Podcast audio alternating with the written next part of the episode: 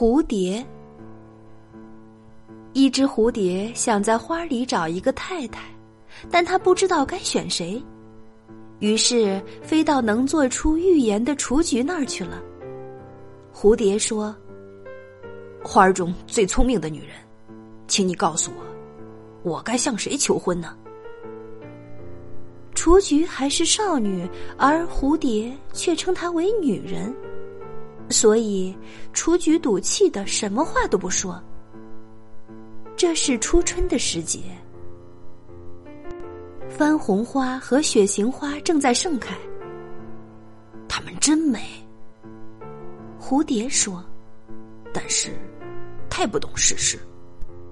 于是，它就飞到秋牡丹那里去。但这些姑娘的苦味儿太浓了点儿。豌豆花既漂亮又能干。当蝴蝶正打算向她求婚时，看到她近旁的豆荚上挂着一朵枯萎了的花。这是我姐姐。豌豆花说：“那么你将来也会像她一样了。”蝴蝶吃惊的说完，赶紧飞走了。春天过去了，夏天也结束了，现在是秋天了。蝴蝶飞到了薄荷跟前。